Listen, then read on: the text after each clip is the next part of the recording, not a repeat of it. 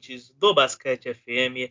Aqui quem fala é o seu querido amigo da vizinhança, que não é o Homem-Aranha, sou o mesmo, Rodrigo Barbosa. É, e estamos aqui nesse Estação NBA de número 99. Estamos quase chegando à marca centenária de episódios, que será o próximo no caso. E estamos aqui para falar, obviamente, dos playoffs da NBA e, ó, mais obviamente ainda, das finais de Conferência Leste e Oeste. Mas antes disso, deixa eu dar uns recadinhos aqui das no, da nossas parceiras, das nossas parcerias do Basquete FM, que é a nossa querida Odyssey, a loja de camisetas. Tem várias estampas lá no site deles. Se você quiser entrar e comprar, tem também é, estampas da nossa série sobre a, as posições, né, a história das posições que Renan e Roma fizeram, muito boa, inclusive. Você, se você quiser, você pode ouvir, está aqui no nosso feed. É, e você usando o cupom Basquete FM, você ganha 10% de desconto em todo o site, tá? E também tem a nossa querida KTO, site de apostas para você fazer aquela fezinha bonita, apostar no seu time ou contra ele, né? Depende do seu humor. É, e também tem cupom. Você usando o cupom Basquete FM, você ganha 20% de free bet no seu primeiro depósito. Dito isso, estou aqui hoje com o glorioso, o homem das estatísticas do Basquete FM, o homem das planilhas, André Moura. E como você está, meu querido? Tudo bem, Rodrigo? Bom dia, boa tarde, boa noite, pessoal. Pois é, um programa 99, quase chegando ao centésimo, né, como se disse. E fica aí um abraço para o Roma, que se tudo der certo, estará de volta aqui para ser o nosso host usual no programa, né? Exatamente. Um grande abraço ao Roma também. É, e vamos começar logo os trabalhos falando primeiramente de Miami Heat e Boston Celtics. É uma grande, grande vitória desse time de Miami no jogo 1, é, que antes ali do, do intervalo é, parecia que seria um jogo muito equilibrado, com até o Boston Celtics em vantagem. O jogo terminou 118 a 107 para o Miami Heat, que teve uma virada impressionante é, pós-intervalo, principalmente no terceiro quarto, quando a defesa é, apareceu e apareceu muito. É, o time venceu o terceiro período de 39 a 14, é, limitou o Boston Celtics a dois arremessos de quadra nesse terceiro período. Então, é, foi primordial. E, na verdade, é uma série de duas ótimas defesas. É, a, do Boston Celtics foi a melhor da temporada regular. Do Heat, a gente já conhece de outros carnavais. Tem Eric Spoelstra, que é muito bom nisso mas prevaleceu a defesa de Miami, é, 118 a 107, com Jimmy Butler em uma noite para lá de especial, 41 pontos, 9 rebotes, 5 assistências, 3 roubos e 4 tocos. O primeiro jogador na história dos playoffs a ter estes números é, desde que começaram a computar roubos e tocos lá em 1964. Então, André, o que a gente pode falar desse jogo 1 e o Miami Heat prevaleceu principalmente pós-intervalo, né? Pois é, um absurdo. Atropelaram. O, Heat atropelou o Celtics no terceiro quarto, né? O Celtics até fez uma, uma bela homenagem ao seu Lobo, né? Que ele fala, eles falaram, pô, a gente ganhou três dos quatro quartos. O problema é que o único que perdeu, perdeu muito, né? Por muito. Né? Como foi no caso na série do, do, do Wolves contra o Grizzlies. Você falava isso bastante.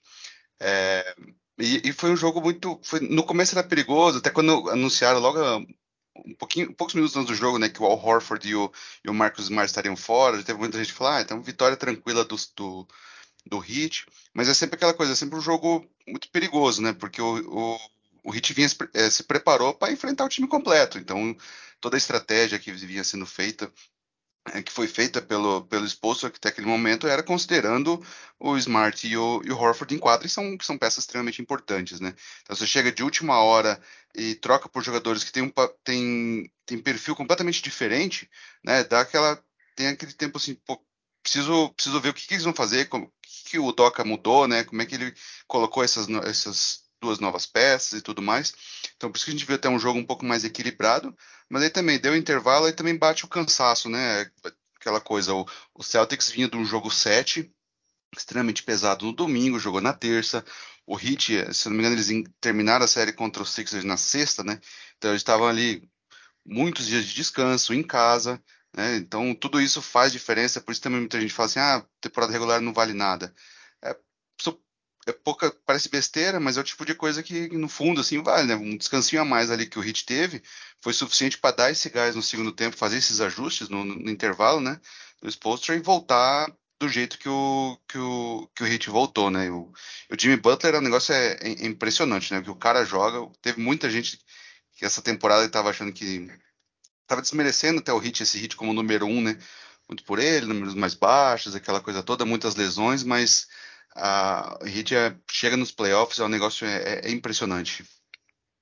É, cara, você falou do Jimmy Butler, né? Ele tem cinco jogos, né, de mais 40 pontos em Miami, os cinco dos playoffs, né? Para você ver então como o homem que eu não posso dizer que eu amo, tá? Porque nosso passado é, é complicado, né? Você sabe bem, eu sou do, do time Wolves, é, então, mas não tem como negar que ele é um jogador é impressionante. E outra coisa que a gente tem visto, né, o André, nessa série é a ausência do Kyle. Na série não, na verdade, nos playoffs. É a ausência do Kyle Lowry, mas que não tem, é, é, não tem, não tem falta, né? Ele não, não, tá fazendo falta, né? Porque o Heat está 7-0 nos playoffs sem o Kyle Lowry. O Gabe Vincent está ali muito bem substituindo ele e tem sido peça importante também, né? Ah, extremamente importante, né? Não dá para desmerecer o, o, o Lowry, né? Porque é um jogador que uh, é campeão, já viu de tudo na, em quadra, né? Mas ele tá com um problema, uh, se não me engano, é na virilha, né? Ele tá com uma distensão na virilha, daquela é lesão bem chata. Ele tentou, na, na, foi contra o próprio, não lembro se foi contra o Heat ou contra o, o Sixers, ele tentou jogar, mas dá para ver assim que claramente ele não tinha condição. Então, é, mas o Heat tem, tem isso, eles têm esse elenco, vem Gabe Vincent, né? Que é, é parece que a, a, vem do nada, mas é um cara que vem ao longo da temporada veio ganhando espaço, né? E consegue entra e faz o papel.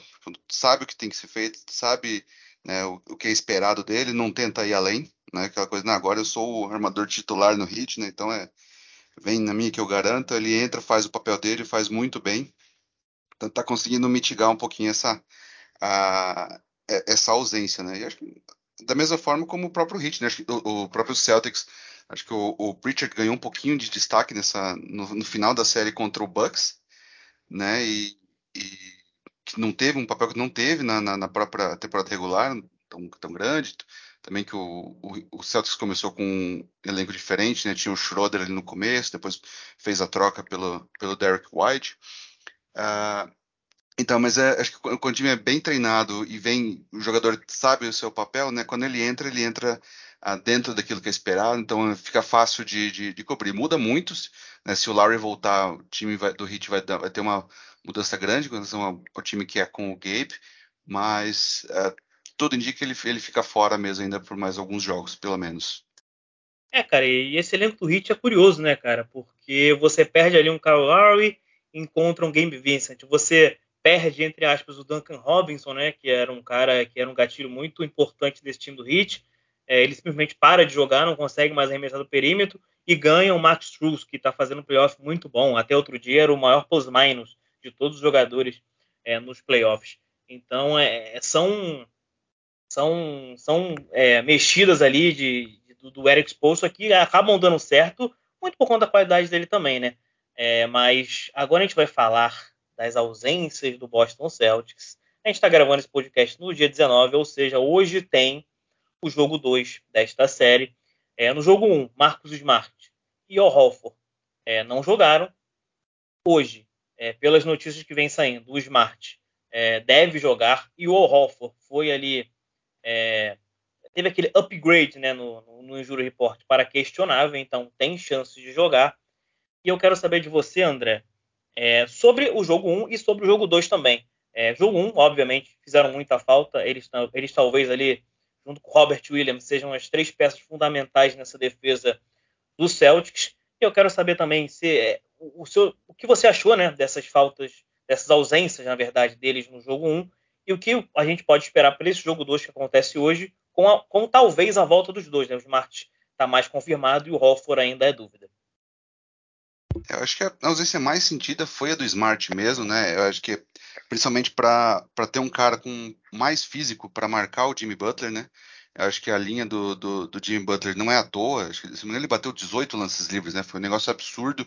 Ele não é um jogador que, que, que cobra muitos lances livres, mas assim, ele tinha. Ele, ele sabia que ali ele tinha caminho quase livre, né? Uh, o, o, Smart é a primeira linha de defesa, né? Seria para ele. Uh, ele bate isso facilmente, porque não tinha, ele não estava em quadra. Então, e a segunda, o Horford também, que está ali ao lado do, do, Robert Williams, ele também não está para fazer a cobertura. Então, isso mudou completamente o, o a dinâmica da defesa do, do Celtics, né? Então, o, o, o Jimmy se aproveitou muito disso. Acho que a volta do Smart vai ser essencial nisso. Acho que é, é, o diferencial dessa, dessa defesa do, do Celtics é que acho que foi o que incomodou muito, é, incomodou e resultou até no, no, no, na decisão da, da, da, rodada anterior né, contra o Bucks, é que é um time muito grande, né? Assim, a gente não está falando de, de jogadores é, de, de 2,13 metros e, e para cima, né? Mas assim, se pensar que o Marcos Smart é o menor né, em quadro, ele é, ele é 6'4", 6'4 no, no papel, né? Pode ser, ele, provavelmente não seja isso na verdade, mas ele é muito mais físico do que um, do que um jogador da altura dele normal. Disso você cair pro, pro Derek White depois pro Pritchard, né? Do, que teve que jogar muito mais nesse jogo 1, ah, faz uma baita de uma diferença, né? Assim como do, do Horford pro Grant Williams, né? Então acho que o retorno desses dois vai ajudar um pouquinho a fechar um pouco mais esse, esse, essas linhas de infiltração pro, pro, pro, céu, pro, pro Hit, né? Tanto que eles, é, o Hit teve um, um arremessou bastante no, no, no aro, né? Teve um percentual grande de, de arremessos no aro. 34% do arremesso dele foi bem distribuído, mas no, no, no geral não é esse o, o padrão de, de, de, arremessos deles, né? E, normalmente. Então é ficou muito ficou evidente assim como ficou ficou mais fácil de, de chegar né, no, no aro do, do, do Celtics. Então acho que voltando isso resolve, né, resolve pelo menos um pouco a, a ver a condição do, do Smart, né? Também está com uma lesãozinha chata ali. Ele falou que é, é o mais provável voltar porque ele poderia fazer o, o, o sacrifício, né? até porque nesse jogo uh, o, já foi confirmado que o Celtics está sem o Derek White, né? Que está fora do jogo por motivos pessoais. A, a esposa dele vai dar a luz ao, ao filho, então ele voltou para Boston para acompanhar o parto do filho, né? Então é mais um desfalque para entre os armadores do, do Celtics, então assim, fica bem, bem complicado, a volta do Smart torna ainda mais importante é, e necessária, só espero que isso acabe não, não prejudicando mais lá para frente. Né? A gente sabe que aconteceu, o Heat mesmo passou por isso né, nas finais lá na bolha, é, forçaram um pouquinho o, o, o Drag, né, que não tinha condição, ficou bem complicado de, de ter eles, né? Então espero que não tenha sido tão sério assim com o Smart que ele consiga, consiga jogar hoje. É, cara, exatamente. O Smart ele fez muita falta muito por conta que o Boston Celtics não conseguiu parar o Butler. Né? Teve muita dificuldade para para parar o Jimmy Butler e o resultado a gente viu aí, foram 41 pontos do Butler, você mencionou, ele foi muito apenas do lance livre, a gente sabe que ele é um jogador meio que diferente, né, do, da atualidade da NBA, ele joga muito mais ali perto da cesta, no mid-range, ele, ele, não costuma né, arremessar de três pontos, por mais que ele, até na série contra os Sixers, tenha tido jogos ali arremessando seis bolas, o que é até uma raridade, mas é, é, concordo, é, essas duas voltas aí, prováveis voltas, é, são muito importantes, porque, e a gente sabe, né, o Derek White também é um cara importante, mas a gente viu ali, por conta das ausências no jogo, um Ney Smith entrando, que foi até bem defensivamente, né, ele que é muito conhecido pelas bolas do perímetro e tudo mais, mas ele foi muito bem defensivamente, mas nem tanto ofensivamente. Então o, o, o Dorca ele tentou encontrar alternativas para essas ausências e acabou não dando muito certo. Mas vamos agora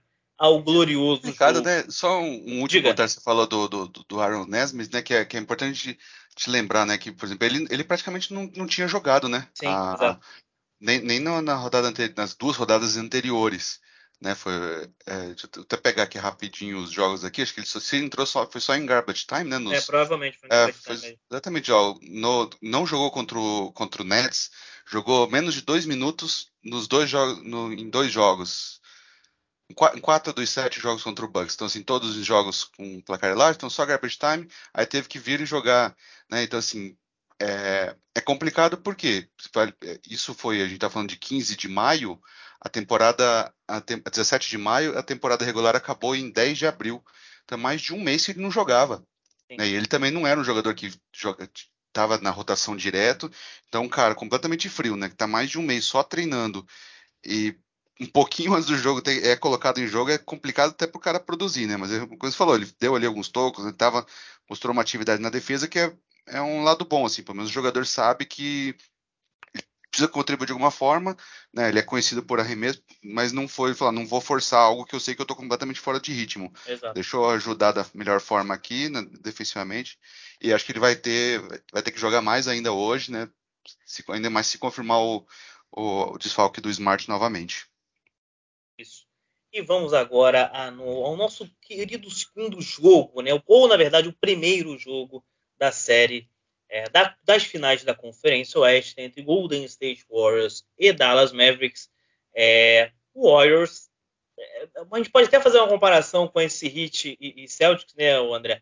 Que depois de intervalo o Warriors tomou as rédeas da partida e venceu bem, 112 a 87. A defesa do Warriors finalmente apareceu. Eu que não vinha gostando muito do basquete do Warriors nesses playoffs.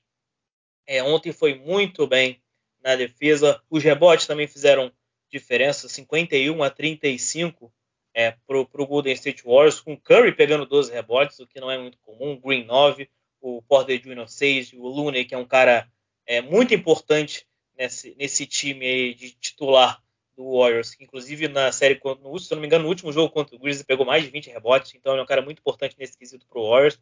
É, e os coadjuvantes, se você pegar e chamar dessa forma do Warriors, foram muito bem, né? quatro deles com mais de 10 pontos, e contando todos os jogadores do Warriors, sete fizeram mais de 10 pontos é, nessa partida. O Dallas Mavericks não encontrou muitas respostas, né, André, para a defesa do Warriors. Errou muito, muito, muito, muito open shot. Né? A gente viu o Luca fazendo aquela tradicional infiltração, é, aí sofrendo a dobra, ou até, às vezes até três jogadores marcando ele, ele conseguia abrir no perímetro, e o Bullock não acertando, o Kleber não acertando, o Bertrand não acertando, arremessos até fácil, né, que estavam sem marcação. É, isso pesou muito, é, o Mavis chutou só 23% do perímetro, é, e a gente sabe que o jogo do Mavis também é, é muito baseado nisso, né, tem, é, tem ótimos arremessadores, e quando essa bola não cai, fica meio difícil de ganhar. Nem o Luca foi o Luca dos, dos os, os, outros jogos, né? Ele costuma fazer sempre 30 pontos, ontem fez só 20. É, complicou, né? Joguinho complicado para o Mavis, obviamente. É só um jogo 1. Um. É, na série contra, contra o Suns, o, o também perdeu os dois primeiros jogos, então não é para torcida do, de Dallas se desesperar, mas joguinho complicado para o Mavis, né, André? É complicado. Contra o Jazz também, né? Na, na rodada inicial, eles também perderam uh, o primeiro jogo, né? É, depois contornaram, ganharam em seis, fecharam em seis a primeira série, né? Mas perderam uma de quase no primeiro jogo. Ah, foi um jogo complicado, mas assim, o, o que dá esperança para o Mavs, né? A gente entrar em detalhe um pouquinho no jogo do no, no que foi esse jogo 1, um, né? Você comentou, é, é só o, o, primeiro jogo, é realmente. Eu acho que o, uma coisa que está sendo bem extremamente positiva e ninguém esperava, né, do, do Kit como como técnico são os ajustes que ele vem fazendo. Né? Ele está se mostrando um técnico muito mais uh, até muito mais da nova escola, né? Ele não está esperando muito tempo para fazer, fazer ajustes. Isso até é uma coisa que ele definitivamente não aprendeu com o Vogel, né? Que o Vogel no Lakers ele demorava demais para fazer ajustes. Ele é muito é, os, os, ajustes eram muito lentos, ele, ele, acreditava muito ali na filosofia dele, e o Kid está sendo muito mais rápido. Acho que o próprio contra o Suns, né, falou, ele perdeu os dois primeiros, a partir do terceiro já mudou completamente a forma de, principalmente de defender, né? E, e eu acho que ele vai precisar fazer isso também. Né? O, o, assistente lá, o, o Sean Sweeney, né, que é, tá muito bem, né, conseguiu transformar essa defesa, principalmente contra o Suns, foi um, um show à parte que ele deu, né? Ele deve estar tá já estudando, vendo o que fazer, porque o bem ou mal, se eles apl tentaram aplicar um pouco da mesma técnica com o Curry, né? A, a mesma técnica que usaram, tentaram usaram e conseguiram, né? Foi efetivo contra o contra o Suns no Booker, né? Que é tirar a bola da mão dele. É, né, foi isso. Foi, se a gente revê os jogos contra o, contra o Suns, você via muito isso. Assim que o, o Booker recebia a bola, já iam para cima dele. Essa, essa decisão ainda não é algo que é, é tão natural para ele, né? De fazer essa, esse segundo, segundo passe e, e, o, e o Suns rodar a bola. É, mas esse é o jogo do, do, Warriors, né? Então, assim, achar que tirar a bola da mão do Curry vai, vai, vai resolver, né? Porque o time não vai saber o que fazer. É muito pelo contrário, né? Porque você tem a bola vai para um Draymond Green, a bola vai, chega no Clay.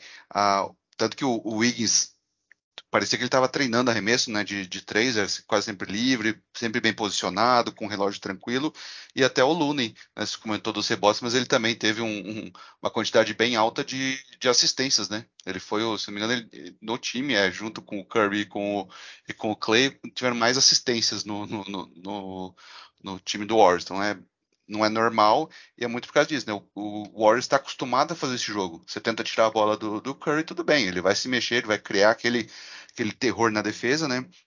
Que é algo também que o, que o Mavs não, não viu no Suns. Né? Porque você tirava a bola do Booker, ah, ele, não, ele não era o jogador que ia sair fazendo, cortando, né? buscando os corta-luzes por trás, ah, se reposicionando para receber novamente a bola. Hum, né? Nem, nem muito o, o Jay Crowder, e esse é o jogo do, do Warriors, né? Então acho que o,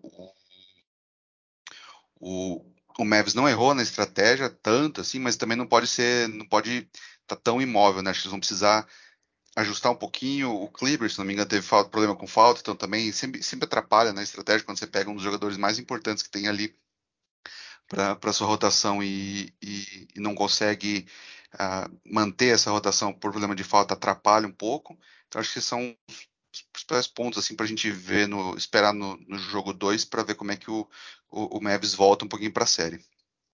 É, cara, ainda, e ainda falando um pouquinho dessa defesa de, de Golden State, cara, é, ontem eles forçaram o Doncic a sete turnovers, né, cara? E a gente sabe que é, o Doncic é o principal playmaker nesse time, ele é o cara que praticamente faz tudo, né? Porque a gente sabe do talento dele, ele é um cara muito importante para esse time. E uma coisa que eu venho, venho falando tem um tempo que para esse Mavs vencer, é, os coadjuvantes precisam contribuir, né, não é o André? E ontem não aconteceu isso, né? É, o Finney Smith muito mal, o Brunson até em alguns momentos, principalmente quando ele é, tinha aquele mismatch ali que ele pegava o Looney e conseguia ali um mid-range, ele foi efetivo, mas no geral nem tanto, 0 de 5 do perímetro e 6 de 16 de field goals. O Finney Smith, que é um cara muito importante para esse time defensivamente, é, também não foi bem. É, o Max Kleber, como você mencionou, teve problema com faltas e não foi tão bem. O Bertans, enfim. É, essa galera aí que precisa ajudar é, o Luca Doncic não foi bem. E acho que é muito por conta da defesa do Warriors, né, cara, que tirou essa galera do jogo e também contou com um pouquinho da sorte, porque esses jogadores erraram muito, como eu disse, muito arremessos livres que geralmente eles acertam, né? Ah, sem dúvida alguma, né? É, muitos arremessos livres e uma defesa preparada, né? Por exemplo, eu vi o, o mais cedo, agora não lembro, não lembro quem que foi, eu vi um, um, um tweet né, mostrando como o, o Warriors estava estava confortável em deixar o, o Brunson fazer o arremesso o, o de três, um, um pull-up, né? Aquele ali que vai quase vai, vai no ISO, né? Então você falou, ele buscou a, a, a troca no Looney e, e fazer o arremesso sem sem nenhuma movimentação, né? Então ele não recebeu o passe, não foi um catch shoot, não foi ele saindo de nenhum screen. Ah, é o pior dos arremessos deles, né? Na, estatisticamente ao longo dessa temporada. Então o Warriors falou: se vai deixar ele arremessar, arremessa esse, que ele sabe que é o pior. Né? Então a gente vê que é efetivo. É um time que estava extremamente bem treinado, né? eles sabiam o que fazer né? defensivamente, ofensivamente também, né? Que a gente falou. Ah, trabalharam muito bem. É, atacaram o Davis Bertans, né, muito, que é um, é um ponto fraco na defesa, é um elo fraco né, nessa defesa do, do Mavs, que é também algo que a gente não viu na série contra o, o, o Suns, né, o Suns via ele, respeitava como se ele fosse um, um all-defensive team, né, uh, não atacava toda vez que ele estava em quadra, então o Warriors já, ao contrário, né, toda vez que ele via ele, parecia que estava ali, o sinal estava na, marcado na testa, então já voavam em cima do, do Bertans. Então é, foi um, uma, um baita de, um, uma aula, mais uma do Warriors, né? A gente, tá, a gente até ah, tá, acabou, tá acabado, não, acho que não vai dar. Mas acho que eles fizeram um, um, baita de um jogo. Acho que vem mais pela frente aí, mas acho, acho que vai ser uma série bem boa. Acho que o, esse Mavs não vai não vai cair sem uma, uma luta aí, pelo menos não, não tem sido essa a, a tônica desse time nessa temporada, né? É, porque a gente tinha até um pouquinho de dúvida, né? Por como as séries terminaram, né? As últimas de cada time, é, com o, o Mavis é, dando aquela surra é, no Suns e o Warriors não fazendo uma série tão boa assim contra o Grizzlies e um Grizzlies que a gente não pode esquecer jogou a maioria dos jogos sem o Jamoran. É, então a gente tinha essa dúvida pelo momento dos times, né? Mas o Warriors é, com certeza ali tomou a rédea da partida depois, principalmente do intervalo, com finalmente o Clay Thompson é, voltando bem. É, ele que tinha feito o primeiro tempo muito ruim e em alguns jogos desses playoffs também foi mal, principalmente do perímetro. O Curry, principalmente. E o Draymond Green, que é aquele cara que a gente já conhece, faz tudo é, nesse, nesse, nesse time do Warriors, seja na defesa, seja no ataque. E ontem temos, tivemos o nosso glorioso Andrew Wiggins, né, André, contribuindo bastante, foram 19 pontos dele, é, 8 17, até arremessou mais do que se esperava, né? Ele arremessando aí 17 bolas, muito por conta do que você falou, né? Que você não adianta você tirar o Curry do jogo, né? Você tem outros jogadores ali que podem, podem contribuir, é, o Poole ainda vindo do banco, enfim. É, Andrew Wiggins vai ser muito importante para não só para essa série, né? Para uma possível final caso o Warriors passe, porque ele é meio que um desafogo ali para quando Curry, Clay e o Poole talvez não estejam tão bem, né? E ontem ele foi muito bem. Ele que também melhorou muito nos rebotes, é, a média dele em rebotes nos playoffs cresceu bastante. É, e, e, é, isso era uma coisa que me queixava muito dele em Minnesota. Ele era, não era um cara que pegava muitos rebotes, não era um cara que dava muitas assistências, ele era basicamente um scorer e ponto final. E, e, em Golden State ele, ele melhorou muito isso, muito por, por conta do Steve Kerr, né, cara? Ah, sem dúvida. O Steve Curry e também a, a expectativa dele em quadro, né? É aquela coisa que você sempre falou, nele no, no Wolves ele era a, a primeira escolha, né? Foi a primeira, a primeira peça naquele no, no, no rebuild do, do Wolves, né? Então tinha uma expectativa muito grande e ele no Warriors não, né? Ele já é quarta, talvez agora com, com a ascensão do Pula, talvez quinta peça nesse time, né? Então ele consegue desempenhar esse papel Uh, teve um bom, excelente jogo mesmo ofensivo, mas acho que o destaque maior ainda foi defensivamente, né? Porque ele é o, ele é o, é o único, não vou dizer o único porque tenho o Igudala, mas o Igudala tá, tá, lesionado, né?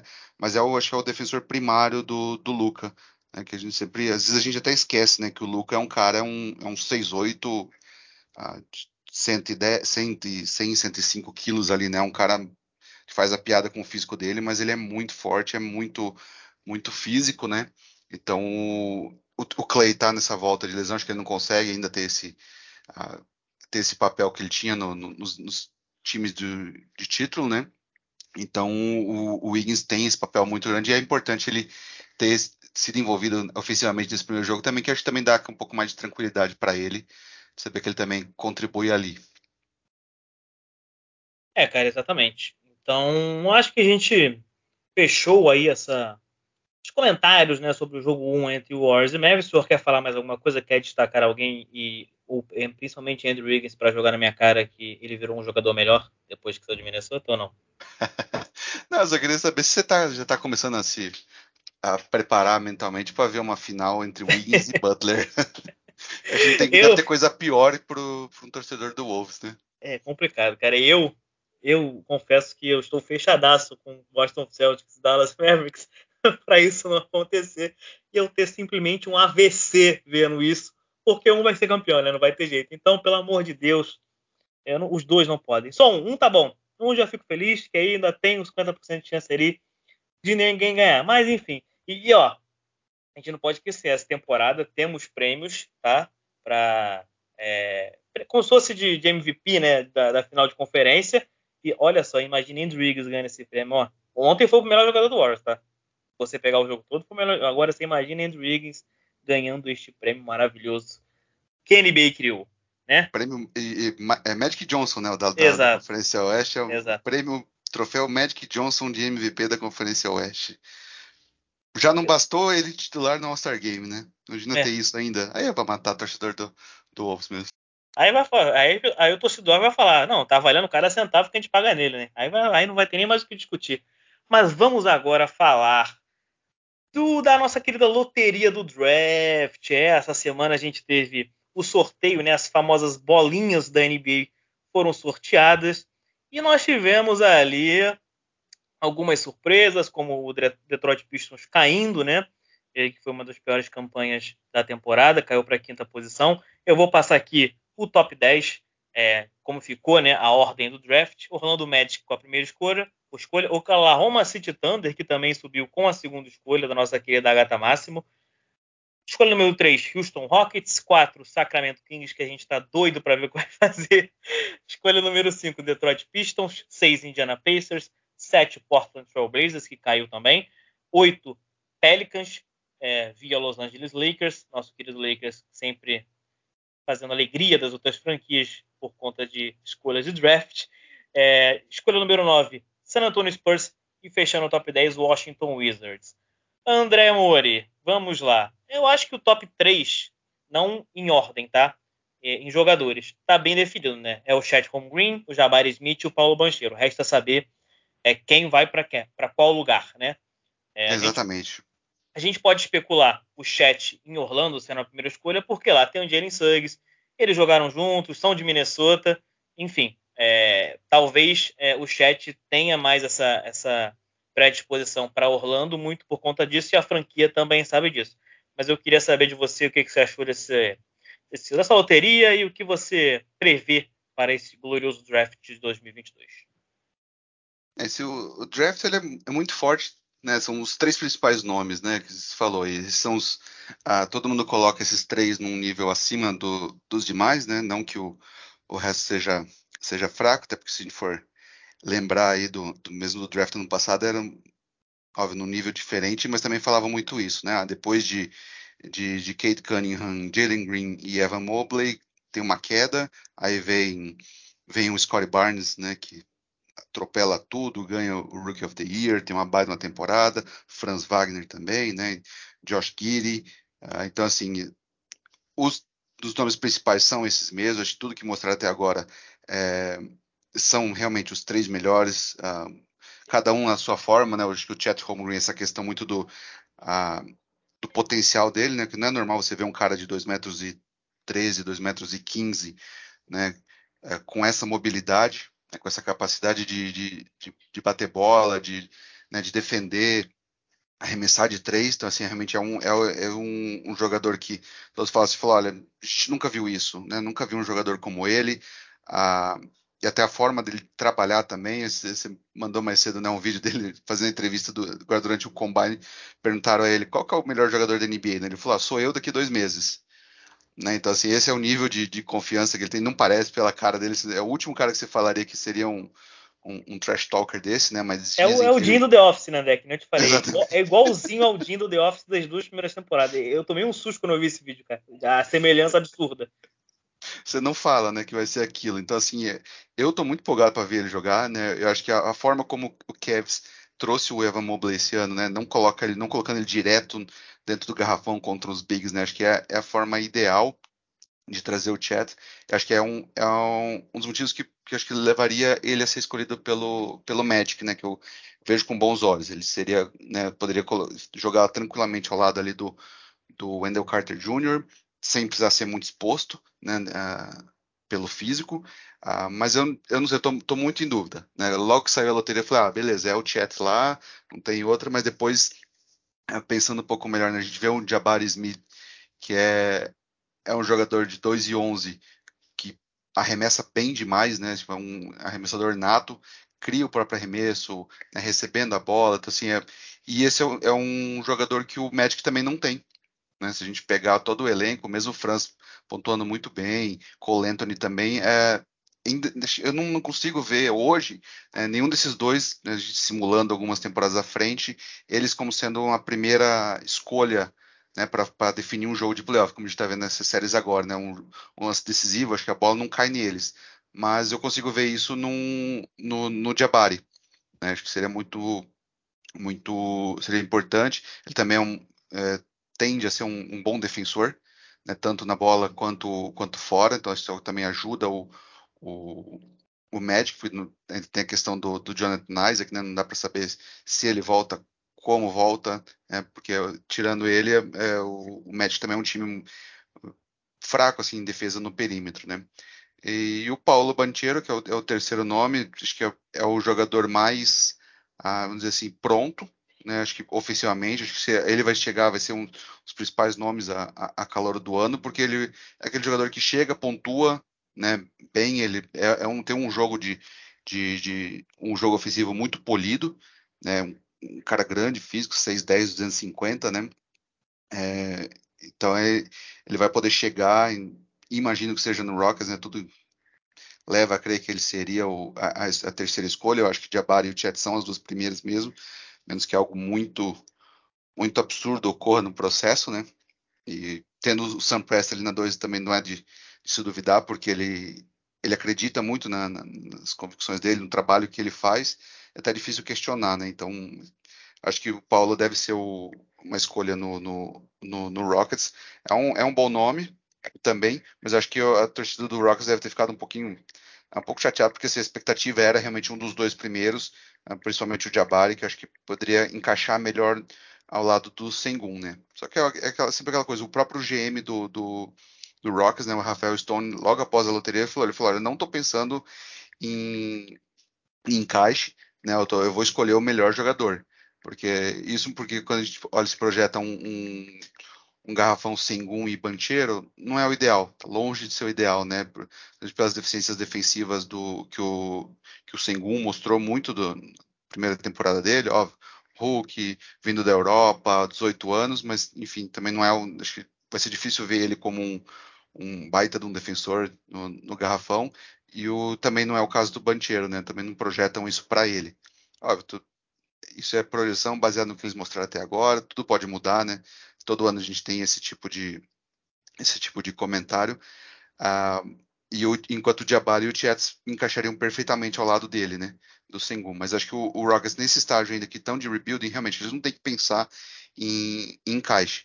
Né? Eles precisam a maior quantidade possível de, de talento no time e, e, aí o encaixe fica a cargo do, do Stephen Silas ou de algum outro técnico, caso, caso ele seja demitido aí no, essa próxima temporada ou mais para frente, né?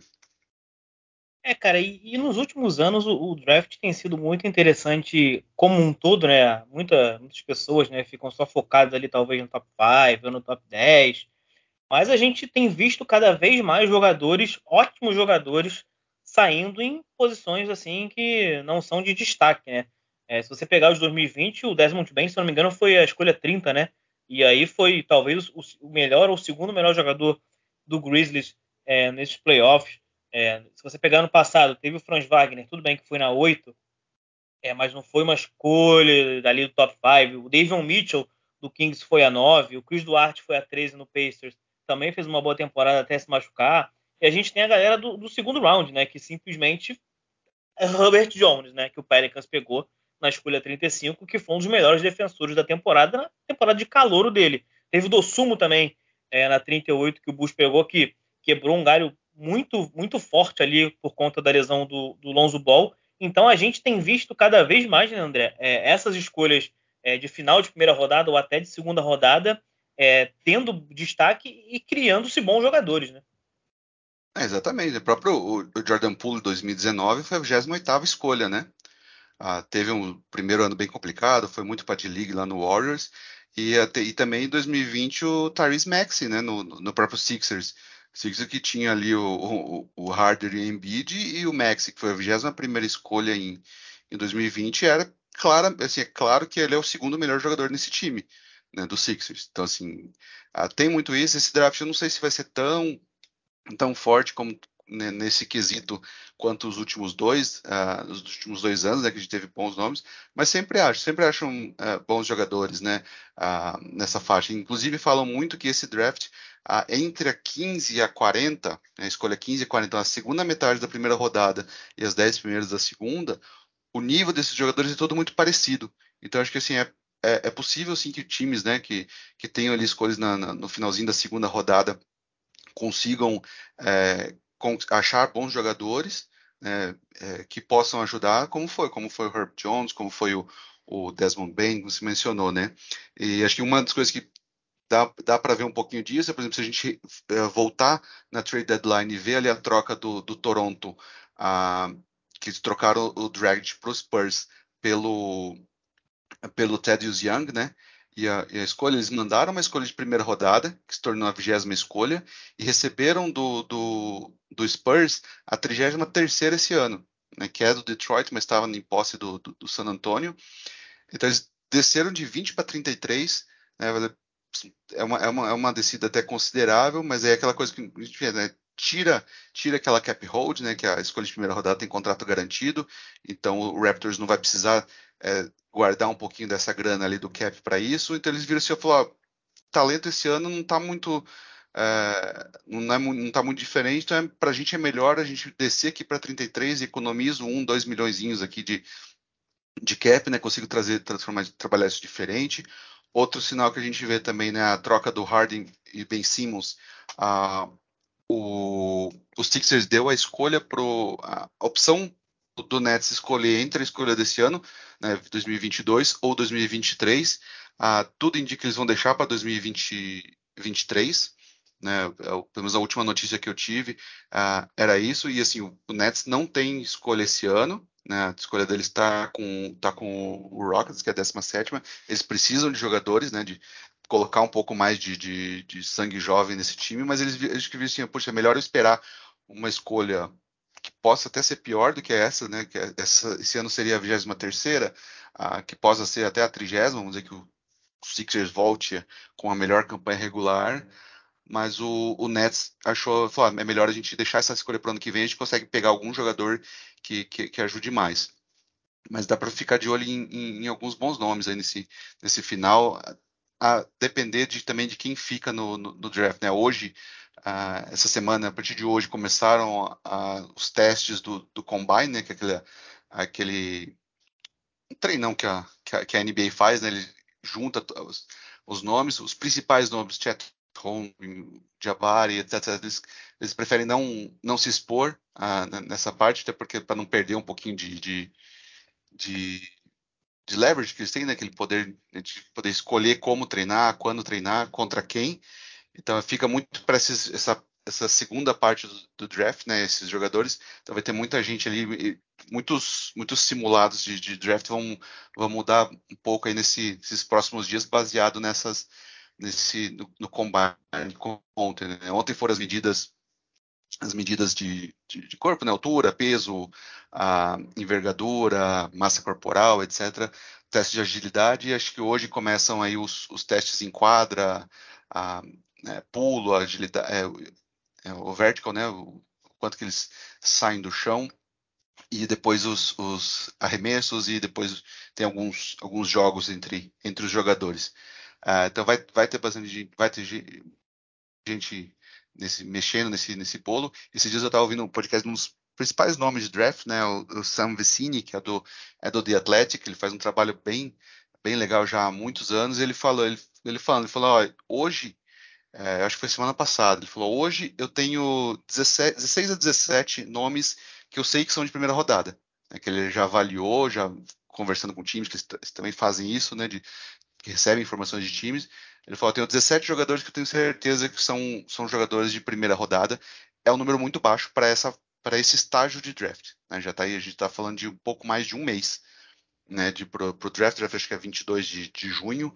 Ele falou nessa altura já era para ter um, uma primeira rodada muito mais definida, uh, mas ainda não é o caso, porque essa, essa classe aí deve ser um pouco diferente. É, e vocês acharam que eu não ia meter o Minnesota Timberwolves no podcast, né? Acharam errado porque o Minnesota Timberwolves tem a pique 19, tem a pique 40, a 48 e a 50. Então é pique pra caramba. E a gente não tem mais David Kahn, André? Então isso é muito importante no draft. E eu, é, talvez o Wolves possa subir, né? É, trocando essas piques combinadas, enfim. Vamos ver o que vai acontecer, mas o assunto aqui não é ovo, só queria falar mesmo porque eu sou simplesmente dodói da cabeça e eu torço para esse time maravilhoso. E agora, para fechar esse, esse, assunto, André. Mas, é... mas, você sabe, Rodrigo, que, que até é, foi, foi, até interessante, eu ia deixar isso talvez mais para o final, é, mas essa situação do Wolves é a mesma de alguns outros times nesse draft, né? De pensar o, o porque o Wolves tem essas, você falou quatro, são quatro escolhas, né? Uhum. São quatro escolhas. O time tem 11 jogadores com, com um contrato garantido, né, já. A gente sabe que são 15 vagas somente. Uhum. Ah, o Koji Lehman, acho que já, dá, já pode, a gente já pode descartar, né? Sim. E tem a questão do Torian Prince voltar ou não. E a gente sabe que um time como o Wolves, que né, foi, chegou no play-in, disputou a primeira rodada, eles não vão colocar quatro jogadores rookie na, nesse elenco, né? Exatamente. Então, eles devem, devem se movimentar, é difícil saber quem, e acho que no, no mesmo, no mesmo bote que eles estão, por exemplo, o Oklahoma City mesmo, o, o, que se eles têm a 2, a pick 12, que era do Clippers, né, e a 30, que era do, que era do Suns, além da 34. Então, são quatro escolhas muito, muito próximas, com um jogador que vai ter talento para ser realmente jogador, não é nenhum que, que vai ficar na D-League, vai poder assinar um, um two-way. Eles também têm muitos jogadores que, que, que já estão com contrato, né? eles não têm também muitas vagas no elenco. Então, esses times devem, devem se movimentar. Né? Acho que o Spurs também, o Spurs está com a 9, a 20 e a 25. Então também, e, e, depois a 38, então são quatro, quatro escolhas no top 40. O Spurs também não tem espaço para colocar. Então acho que vai ficar, a gente vai poder ficar de olho nesses times que devem se movimentar. E talvez até o, o próprio, o próprio Spurs, uh, né, o Spurs, uh, Pacers e, e, Portland, né, que acho que são três times assim que. Uh, dá para colocar o Washington também nesse meio, são os times que ficaram com a 6, 7, escolha 6, 7, 9 e 10, né? É, Pacers, Blazers, Spurs e, e, e, War, e Wizards, é, que acho que foram os perdedores dessa, dessa, dessa lottery. Né? Além do Detroit que caiu para quinto, foi o pior cenário do que, do que eles tinham, né? Como pior campanha, porque acho que principalmente o Pacers e o Blazers, ah, eles não devem ano que vem estar novamente nessa, nessa lottery, né? Beirando ali o, o top 5. Então é muito complicado, eles vão ter que saber é, saber muito bem como jogar isso, se é, se é melhor trocar essa escolha para ir um jogador mais, mais pronto, é, principalmente o Blazer que diz que não vai fazer um rebuild, eles só vão reorganizar o elenco do, do Lillard, Lillard que estava ontem na, na, na lota, foi representante do Blazers e a reação dele disse tudo, né, que assim, ter caído para 7 foi bem desapontou muito ali o, o, o Blazers, então vai ficar de olho. E o Spurs, eu não sei se consegue subir, é muito complicado também, apesar de ter três escolhas no, na primeira rodada, também não sei se, por exemplo, um, um, um Pistons se interessaria né, em pelo menos duas escolhas dessa nesse ano, né, o mesmo Sacramento que subiu das sete para para quatro, né? Eu acho que não é não é o momento desses. Então é vai ser bem, bem estranho de ver. É, eu acho que vai ter time que possa acabar comprando, trocando uma escolha futura para voltar nessa primeira rodada, né? Aí ficaria de olho nesse do Spurs, o próprio Memphis também, né, que tem 22 e 29, também não tem espaço no elenco. Hornets tem a 13 e a 15, né, também não tem porque mais duas escolhas.